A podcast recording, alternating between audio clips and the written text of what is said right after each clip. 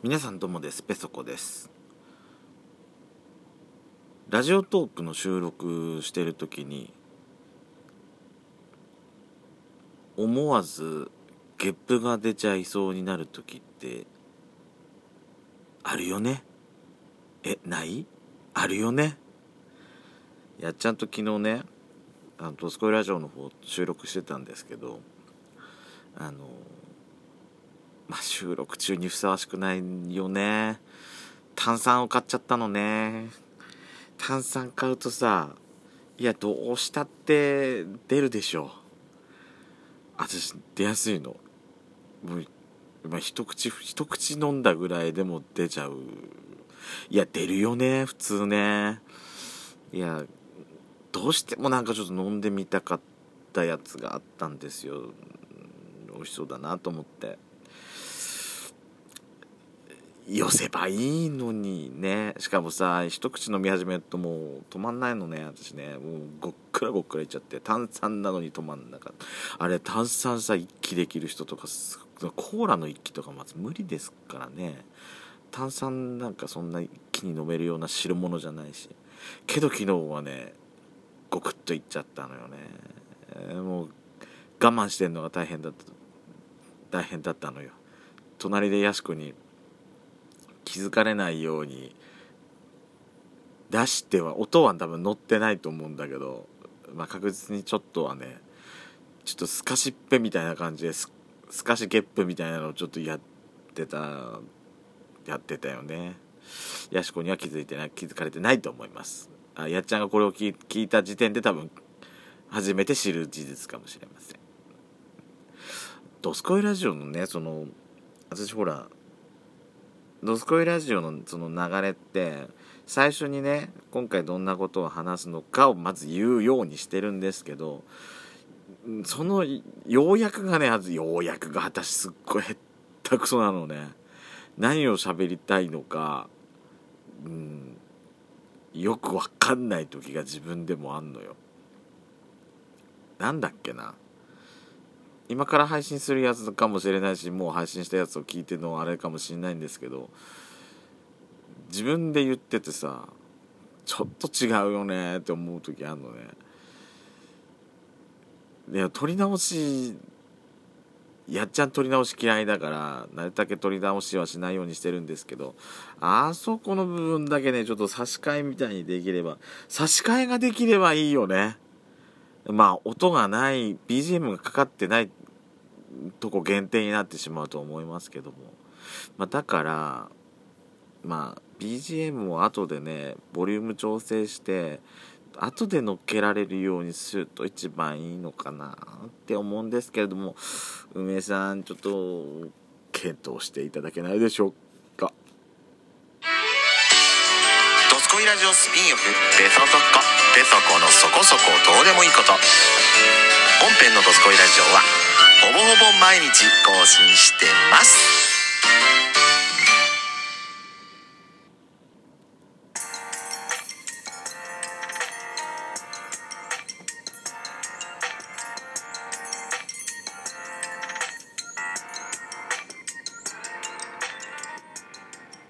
改めまして皆さんおはようございます。こんにちは、こんばんぱん。ドスコイラジオスピンオフ、ペソドコ、ペソコのそこそこどうでもいいこと、お相手はペソコです。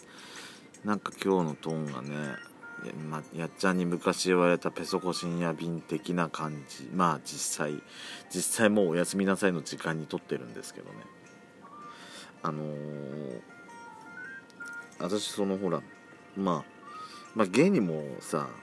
いろいろジャンルはあるわけですよね。まあ、でも私そのまあ前髪系だいたりするしねいろいろあるわけですよ。私はねでもね私はもういかにもな土単発が私は好きなの。相手もだけど自分もね自分ももういかにもみたいなそういう髪型でいたい人なんですよ。長いのがねダメなんだわ私。えー、まあ40年近い人生で私多分最高に髪が長かったのはおそらく高校1年生2年生のあですね前髪を押さえるとえっ、ー、とね多分ね鼻ぐらいのとこまで髪伸ばしてたことがあったの。やばいよね見た目ね。前髪でしかもさそのおしゃれな前髪の作り方じゃないからただ前髪を長くしてそれをこう目のところが髪でまあ隠れ隠れてた隠れてたろうなあれはな。いや見るからにはやばいやつやばいやばいやついやそういう人がみんなやばいやばいわけじゃないけど私は多分やばい人に思われてたんだろうなってそういうタイプの人間に思われてたろうなっては思うんですけどね。まあ小学校の時小学校の小学校の6年間っていうかそれまで学校上がる前もなんだけどその12年間を坊主頭で私ずっと過ごし過ごしてきてたんですよ。でその反動だと思うんだよね。中学校のまあ3年ぐらいから高校2年ぐらいまで3年間ぐらいが多分髪長い時期だったんですよ。耳が耳にね髪が隠れてても全然気にならない時期があったんですけど。それがね急に高校の3年になったぐらいかな。もう長いのが嫌になってそっからまたね土壇発になったんですよ。で大学時代も大学時代ねあの向こうにいる時髪切りに行くのもめんどくさくて友達のバリカン借りてセルフで私ももう丸坊主っていうかアタッチメントなしなんかね一回ねアタッチメントつけてやったら私へったくそで虎狩りみたいになっちゃったのね。でアタッチメントつけないでほんとスキンヘッドじゃないんだけどもう五輪五輪狩りなんかタオルで頭拭こうとするともうマジックテープみたいにキュッて持ってかれんの。もう最初やった時は本当にびっくりしたのよ。もう普通に頭拭こうと思ったらその後ろにガーンって持ってかれる持ってかれちゃって。ほほほこの髪型の時は頭拭いちゃいけないんだなっていう人間のねその土単発の時の髪の作りっていうのをそこで私は学んだと思ってます。まあそんな極端な時もあったんですけどまあ私基本的にはもう社会人になってからずっと土単発なんですよ。でまあやっちゃんそれまではねもうずっとで親戚で床屋さんしてるところがあるんでそこそこにもう30年以上ずっと行ってたんですけども、まあ、やっちゃんとね知り合ってまあねだからいつも言ってるとさいつもみたいに短めっていうような言い方だったの。そうなるとなんかねもう角刈りになってたのね私ね。30, 30になったからまあ別に角刈りでもまあ別にねまあまあでもちょっとはねちょっとはなんかね私の中のイメージがもういかにもいかほものね髪型にしたかったからちょっと違うとこにやっちゃんと連れてってもらってまあ今そこ行ってるんですけどももうね今もう、うん、いいいいのよ。今私の中で今そこがもうベストまあこれ以上のいかほもの頭にしてもらえたらもうもう私も満足なんだけど、まあ、仕事してる以上さもうどもき、まあ、ねちょっとそこまでひは冒険はできないんで